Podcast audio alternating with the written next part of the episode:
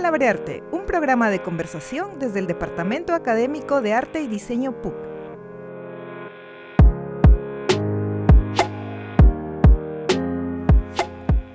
Hola, ¿qué tal? ¿Cómo están? Eh, bienvenidas y bienvenidos nuevamente a Palabrearte, el podcast que está siendo organizado por el Departamento Académico de Arte y Diseño en colaboración con el equipo de comunicaciones de la PUC y, la y Radio Zona PUC, ¿no?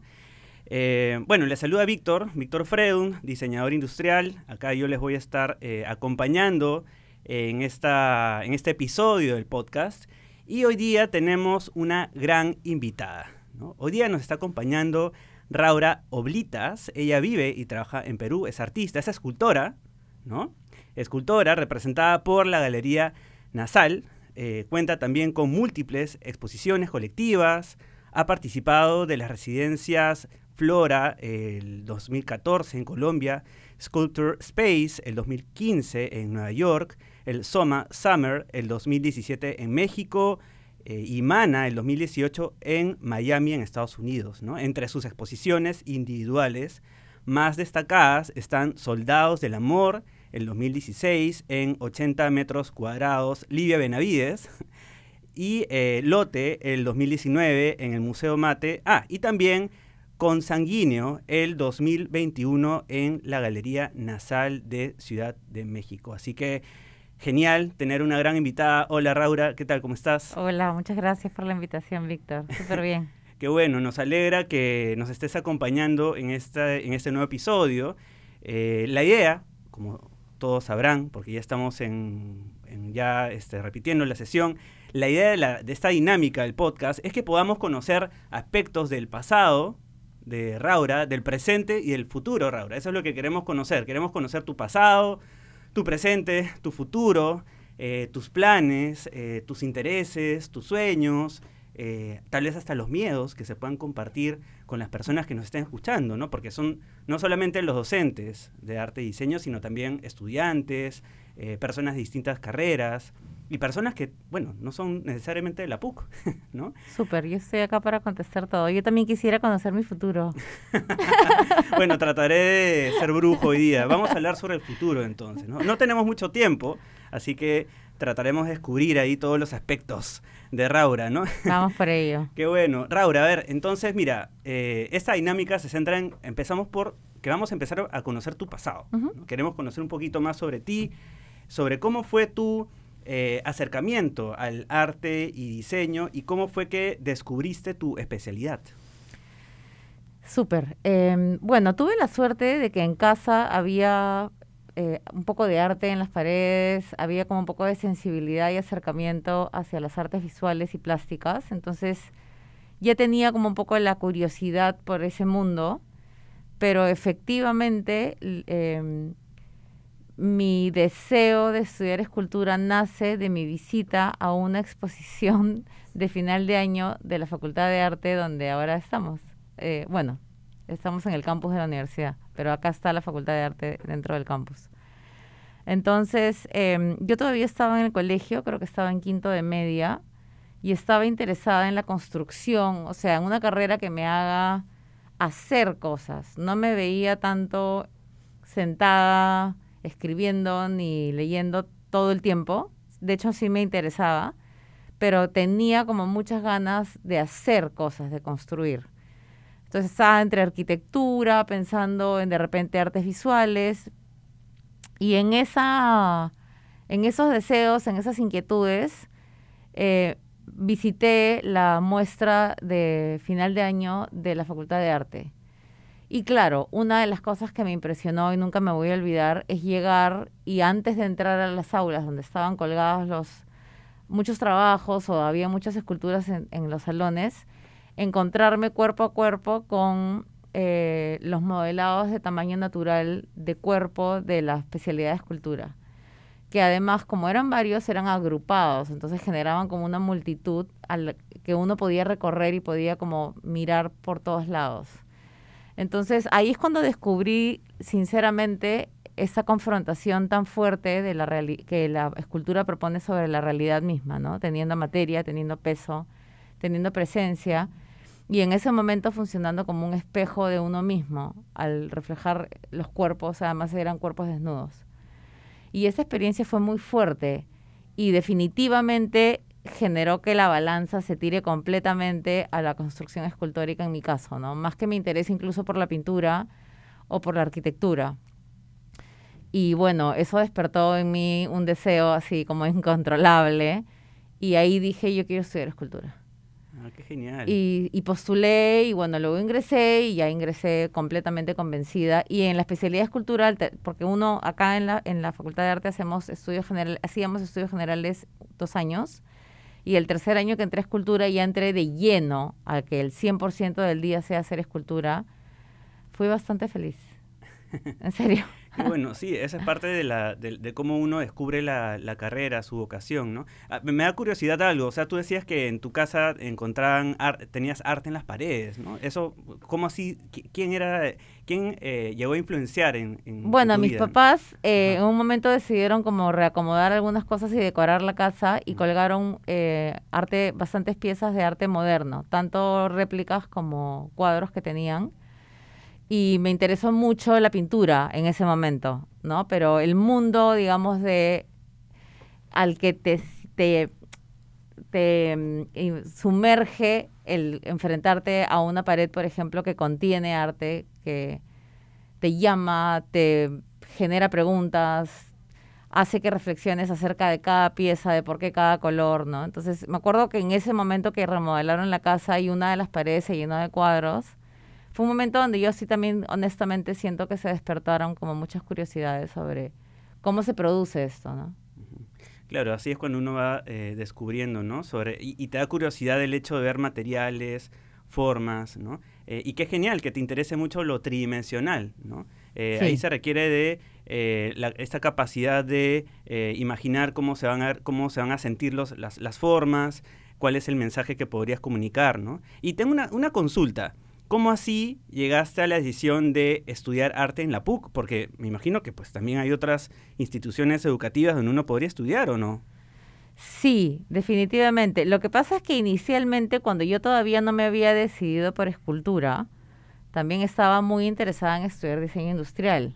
Ah, mira. Porque, o sea, entre arquitectura, diseño industrial y escultura, sentía que podía encontrar un poco estas eh, eh, los vi como campos posibles para esta construcción que tenga como una, una eh, énfasis en lo creativo. Entonces, claro, diseño industrial también estaba en mi mapa inicial cuando vine a esa exposición y diseño industrial solo lo enseñaban en la universidad.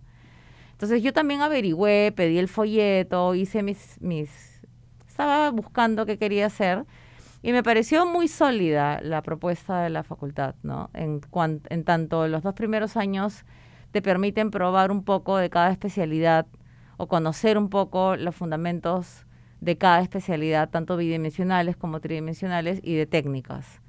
Entonces yo incluso pensando que podía tener alguna inseguridad, sabía que en esos dos primeros años la iba a resolver o era muy factible que la pueda resolver. Y eso también me interesó, me interesó que podía llevar grabado, que podía llevar este incluso cursos de los diseños, ¿no? Entonces, e, es, eh, me pareció que mi conocimiento de la currícula me terminó de convencer. Buenísimo. Sí, de hecho a mí me pasó algo muy parecido. Casi, casi estudié escultura. Me, me, encantaba escultura. Eso nos pasa. Sí, ¿no? Sí. sí. es una carrera muy bonita, ¿no? Donde puedes explorar las formas, ¿no? Eh, puedes trabajar eh, formas a, a, pequeña escala, a gran escala hay tanto que se puede desarrollar con el tema de escultura.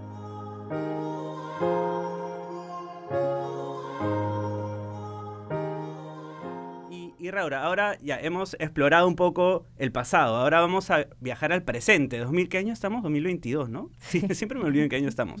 2022. Cuéntanos, ¿qué, ¿en qué proyectos estás participando actualmente? ¿Cómo es el presente de Raura? Bueno, es imposible hablarte del presente, del presente sin contarte un poquito que además de ser docente en la especialidad de escultura, también tengo una carrera personal escultórica, ¿no? Donde desarrollo escultura, desarrollo mucho em, instalaciones, donde interviene mucho la noción de la, significación del espacio, en la forma como entender el espacio arquitectónico y proponer arte dentro de un espacio arquitectónico e incluso he trabajado proyectos que ya rozan con lo arquitectónico, pero en mis propios términos, súper libres, súper personales, en el espacio público. Entonces, esos son como mis tres ejes de trabajo que provienen completamente de, la escultura, pero que expanden un poco el campo hacia lo instalativo y la importancia de la arquitectura en mi trabajo para mis esculturas. En ese sentido, he tenido ya las, bueno, así como has comentado que tengo muestras individuales, eh, vengo trabajando proyectos personales paralelos a mi labor docente. Em, bueno, el año pasado, eh, a estas alturas ya estábamos por exponer la última muestra individual que tuve, que se llamó Consanguíneo. Y luego de eso, em, estoy a punto, he trabajado unas piezas nuevas, estoy a punto de exponer em, una muestra muy bonita que aprovecho para invitar a quienes nos estén escuchando, que inaugura el 20 de noviembre a propósito del centenario del poemario de César Vallejo Trilce. Y se inaugura en la eh, Municipalidad de Miraflores. Ah, Entonces ahí estoy inaugurando una pieza que es bastante nueva y es bastante distinta a mi obra anterior. Este año he tenido un poco ese cambio de mm, haber cerrado como un ciclo de, con la muestra consanguíneo de piezas un poco grandes, todas ligadas a mi interés temático por el espacio público, por la relación entre la escultura, el espacio público, mi mirada al monumento. Y he estado trabajando ya dos años, desde el 2019 hasta el 2021, alrededor del monumento como concepto de memoria colectiva, de memoria local, pero también de objetivación de la memoria, es decir, cómo el monumento materializa en su ser y estar en el espacio público hechos históricos o narrativas oficiales. Entonces, yo he estado trabajando alrededor del monumento utilizando las placas conmemorativas como pretexto o elementos míos para intervenir, para crear a partir de ellos mis propias formas de narrar Em, mi discurso sobre lo que yo pienso del monumento, sobre mis sesgos alrededor del monumento en el espacio público. ¿no? Eso ha cerrado un poquitito y ahorita estoy trabajando a partir del poema que se me asignó para la muestra, una línea un poco diferente. En eso ando. Y, y, tú nos has comentado que está siendo representado por la Galería Nasal. ¿Cómo así uno puede llegar a, conseguir esa, eh, ese, ese, logro? ¿no?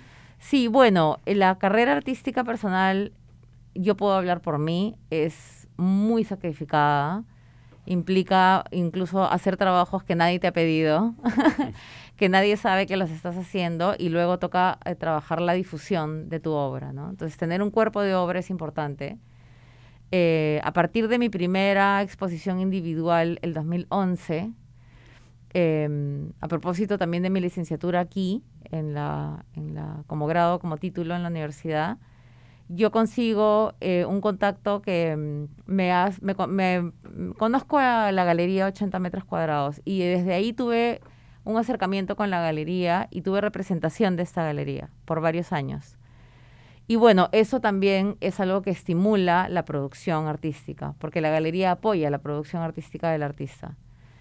Em, entonces, con, con 80 metros, bueno, yo consolido un cuerpo de obra más, más sostenido en el tiempo y, bueno, una serie también de formas de difundir y de mover la obra.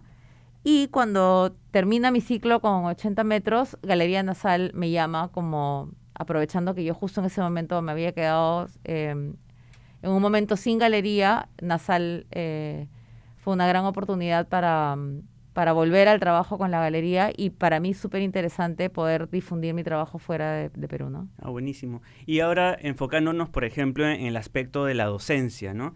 Ahora, ¿cuáles crees que han sido o cómo crees que ha cambiado la, enseñanza de la, especialidad a partir de la pandemia? Porque de hecho estábamos hablando hace un rato sobre la pandemia y los efectos de COVID y todos esos detalles horribles, ¿no? Pero ¿cuáles, eh, ¿cómo crees que ha cambiado esta enseñanza de la especialidad, en la especialidad? Bueno, cambió durante la pandemia porque no nos quedó de otra, digamos, em, en el sentido de que tuvimos que vernos forzados a dictar los cursos de manera virtual. Entonces, eso es eh, un poco fuerte y penoso en el sentido de los accesos a los talleres de la universidad, que son preciosos, son grandes, tienen muchas máquinas, hay mucho espacio para trabajar físicamente, técnicamente. Y bueno, las y los alumnos no pudieron tener acceso a los talleres, ¿no? Entonces, bueno, vimos muchas maneras de ayudarles, pero ellos también pusieron mucho de su parte en tanto habilitaron espacios en casa para poder trabajar.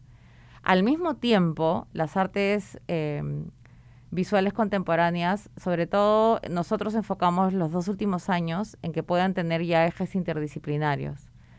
Entonces, eso también motivó y propició para bien em, muchos trabajos de parte de los, y las alumnas sobre otros medios, audio, video, la inserción de sus intereses en nuevos medios, en la forma como abordar ampliamente sus ideas, no solamente a través de la escultura. Entonces, sexto año, quinto año, los últimos años que son de fin de carrera y que justo coinciden con estos temas o con estos espacios de interdisciplinariedad, funcionaron bastante bien, no te puedo mentir. Pero claro, los más disciplinares, nuestros cursos que son súper importantes de escultura, más tradicionales, más disciplinares que para nosotros son súper importantes como base, sí se vieron un poquito afectados. Entonces, lo que ha mejorado al día de hoy es que hemos vuelto a la presencialidad. Y estamos trabajando en el espacio de la universidad, estamos trabajando modelados con modelo en vivo y estamos trabajando técnicas a todo, en todas sus amplitudes. Y ah, qué genial. Bueno, sí, bueno, de hecho la pandemia nos trajo cosas buenas, cosas malas, muchos retos, eh, pero afortunadamente todo pues está mejorando. ¿No? Eh, nos ayuda también a actualizarnos de alguna manera con las nuevas tecnologías y a explorar nuevas rutas para el desarrollo de los proyectos personales o colaborativos. ¿no? Y Raúl, ahora, por ejemplo, eh, tú nos comentaste también ¿no? que has, estás desarrollando un proyecto con una municipalidad. ¿no? Ahora, ¿cuál crees que es el impacto que tiene la escultura con, los ciudadanos? ¿no? ¿Qué vínculos, por ejemplo, tiene lo que realizas ¿no? con el aporte eh, que desde el arte tenemos con nuestro país, con nuestro entorno?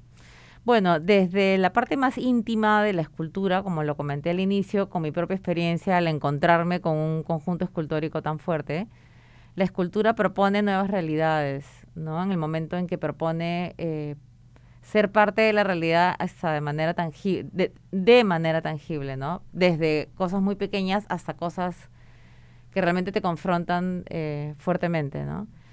Entonces, desde ese lugar ya hay una comunicación con los otros, con las otras personas, ¿no es cierto? Entonces, em, bueno, hay, hay una difusión que tiene un círculo un poco pequeño en cuanto a escultura, porque tienes que a veces ir a una galería para ver escultura, pero también hay escultura pública o hay proyectos que tienen muy presente también cuando la escultura es pública, que el espacio público no pertenece solo al artista, ni es igual al espacio privado de la galería, sino que implica la mirada a unos otros y a un espacio democrático abierto que es el espacio público, ¿no?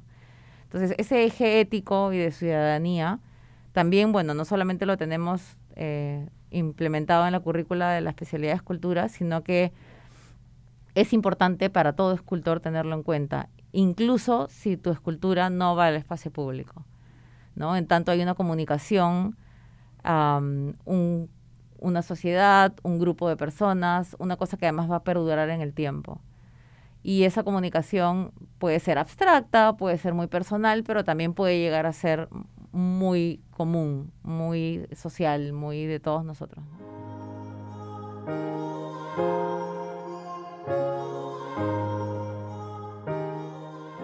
Y ahora, por ejemplo, eh, algo que también eh, comentaste es el tema del trabajo eh, con otras disciplinas. Ah, has hablado sobre la exploración de nuevos medios, que de alguna manera también lo conecto con esta transformación de la carrera, de la especialidad, incluso tal vez en los docentes, en los estudiantes, ¿no? Ahora, hablando sobre la transformación, quisiera que exploremos un poco lo que es la transformación digital, ¿no? Porque eso también es algo de lo que se está hablando bastante en el sector académico, en el sector privado, en el sector público. Entonces, ¿cómo crees que eh, la transformación digital ha eh, influenciado en la carrera o en arte y diseño, ¿no? En, todas las carreras, tal vez. Sí, bueno, en, la carrera ya veníamos, nosotros nos hemos acreditado y reacreditado y como parte de estos procesos de auto mirarnos, autoevaluarnos y vernos y, buscar mejorar en lo que podamos, eh, tenemos como muy presente la relación con el medio profesional, la relación con eh, el egreso de las y los alumnos con su campo laboral. Y en ese sentido, em, hemos implementado desde antes de la pandemia nuevas herramientas eh, que les permitan, por ejemplo, la difusión de su trabajo vía digital, la construcción de portafolios, la construcción de páginas web, la construcción de em, visual de su trabajo que no pasa por la parte de construcción creativa y de producción artística en sí misma, sino de la forma como, presentar tu trabajo, cómo perdura y cómo tú también lo puedes postular. Entonces entra todo el eje de también postulaciones a residencias, postulaciones a becas, o incluso la forma como cuando tú quieres postular a incluso una exposición, puedes presentar tu trabajo bajo modalidades como la renderización o como la proyección digital de tu obra.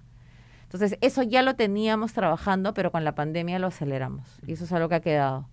Porque tenemos ahora un módulo dentro de los cursos de final de carrera donde los chicos y chicas pueden trabajar eso como una persona que tiene esa especialización. Y, que les y además tenemos otro módulo de construcción de portafolio. Pero además tenemos uno de programas, que ahorita no me acuerdo todos los nombres, pero de programas múltiples para la proyección digital de tu obra, que no solamente es algo que ha surgido en pandemia, sino que es algo que es una exigencia en el mundo eh, y en el campo laboral artístico, en tanto eh, tú quieres proyectar una posibilidad escultórica o espacial para una galería, para un museo, para cualquier postulación, y es la mejor vía para hacerlo. De hecho, es lo que se pide. Entonces hemos podido cubrir también esas partes y es algo que hemos implementado en la carrera y que ahora es parte de la carrera. Este, y que gracias a la pandemia se hizo por su propio peso, cayó así con todo, ¿no? Y ha, perdurado. Ahorita lo, está implementado. Ah, qué genial. Y ahora, mira, justo ahora que estamos hablando de las transformaciones, tal vez de algo tecnológico, eh, hay un concepto que, que se llama eh, lo que es la fabricación digital, ¿no? Donde surgen nuevas tecnologías, por ejemplo, la impresión 3D. ¿Cuál crees tú, esta pregunta, a ver, ¿qué opinas? ¿Qué opinas sobre esas tecnologías? ¿Cómo crees que podría eh, influenciar, no sé si positivamente, negativamente? A lo no, positivamente siempre, por supuesto. cómo Yo nunca he hecho una pieza en 3D, pero tengo muchos colegas que trabajan piezas en 3D. Eh, de hecho, lo que sí hice el año pasado fue mm, hacer un tallado eh, con esta máquina. Ay, no me acuerdo el nombre. ya, bueno, hay muchas máquinas, así que pronto vamos a. Pero es una máquina que digitaliza el, el, digamos, el negativo de la pieza y ese negativo lo convierte en una imagen 3D y la talla. Ah, ok. ¿Tal es una fresadora CNC o una impresora esa, 3D? Esa, una fresadora CNC. Ah, Muchas gracias porque me había olvidado el nombre por completo. Este, y fue una experiencia súper interesante. Porque yo trabajé con la talla del CNC y al mismo tiempo con una talla manual. Y la combinación le dio un aspecto muy particular al, al, hueco que quería generar, sobre el cual hice unas incrustaciones. En el caso de los colegas que veo, em, generan, eh, o sea, digamos, no, no creo que haya ningún conflicto entre un medio y el otro. O sea, justamente te estoy contando que yo misma los combiné y genera una cosa muy personal. Y al mismo tiempo he visto mm, producciones enteramente hechas en 3D y creo que aportan al campo muchísimo, porque son nuevas maneras de pensar la tridimensionalidad y de proponer eh, formas que no existen sin ellas, sin esos nuevos medios. Entonces, yo creo que es un aporte completo. Claro, bueno, de hecho estas tecnologías también pues nos permiten, uno al conocer estas nuevas tecnologías te da la posibilidad de generar nuevas formas, ¿no? Entonces siempre es bueno darle la bienvenida a estas nuevas herramientas, ¿no? Y, y, cómo imaginas tú la escultura de acá a 10 años? ¿Qué crees que, cómo crees que vaya a evolucionar el, campo de la escultura? Tal vez en, en la docencia, en los estudiantes, en la carrera o en el mundo. Bueno, en, general, déjame decirte una opinión súper personal de que hay una parte fuerte de la escultura que, está presente, que es eh, trabajada por las personas. O sea, yo también por momentos he sido obrera de mis propias esculturas, las he hecho al 100%, como por momentos las he mandado a hacer. Entonces, eh, he, digamos, derivado por distintas modalidades de construcción escultórica y siempre creo que va a existir la escultura hecha manualmente, técnicamente, disciplinarmente hablando. Hay una parte tradicional de la construcción escultórica que siempre va a estar. Entonces no creo que desaparezca nunca. Es como que hablemos de si los libros van a desaparecer por completo o si simplemente van a ser digitales en el futuro. Yo creo que siempre se va a imprimir. ¿No? Este, en ese caso, la escultura creo que va a haber un aspecto duro de la construcción escultórica, de la mano, del gesto, que siempre va a estar. Eso no implica ni excluye, según lo que yo veo, que eh, existan nuevas maneras de crear escultura, ¿no? De hecho, hacer una pieza tridimensional que solo existe en la computadora también es una manera de hacer escultura. Y eso también creo que va a tener un desarrollo interesante en el futuro. Buenísimo, ¿no? Entonces, así es, Raúl. Hemos, hemos podido explorar eh, rápidamente el pasado, el presente y el futuro, ¿no? Ya veremos qué ocurre en los próximos años. Eh, y nos alegra bastante, pues, todos los proyectos en los cuales estás participando. Estamos muy agradecidos. Más bien, a ver, tal vez un mensaje final que le quieras decir a las personas que nos estén escuchando. ¿Sobre la escultura? Mm, sobre lo que desees, sí, sí. Bueno, no, yo soy muy feliz enseñando en la universidad, entonces em, tal vez mi mensaje más como artista, que siento que sería un poco más egoísta hablar solamente de mí y de mi trabajo, creo que es poder potenciar la labor docente, es un espacio de privilegio para mí, eh, poder acceder a los proyectos de los alumnos y de las alumnas que son tan personales, que son tan sensibles, que no es una carrera, es distinta, es una carrera diferente porque implica cada deseo, cada vida, cada manera de ver el mundo tan particular que es como un placer, ¿no? Este, y es para mí, como te digo, un privilegio poder entrar en estos mundos individuales y poder aportar desde la práctica artística. Claro, genial. Buenísimo, Raúl. En serio, muchas gracias por acompañarnos. Gracias por compartir tus experiencias eh, y gran mensaje ¿no? para los estudiantes. Qué bueno que podamos intercambiar tantas cosas ¿no? Eh, con los estudiantes, con los docentes ¿no? y puedas desarrollar nuevos proyectos. Bien, entonces... Gracias a ustedes por la invitación. Gracias, qué bueno. Gracias, Raura. Esperamos eh, volver a hablar en el futuro. Bien, entonces, estimados, estimadas, eh, cerramos este episodio de Palabrearte que viene gracias a, al departamento de arte, departamento académico de arte y diseño y al equipo de comunicaciones, ¿no? con el apoyo de Radio Sonapuc. Nos escuchamos en un próximo episodio. Chaufas. Palabrearte llegó a ustedes gracias al auspicio de Radio Sonapuc y la Facultad de Comunicaciones de la PUC.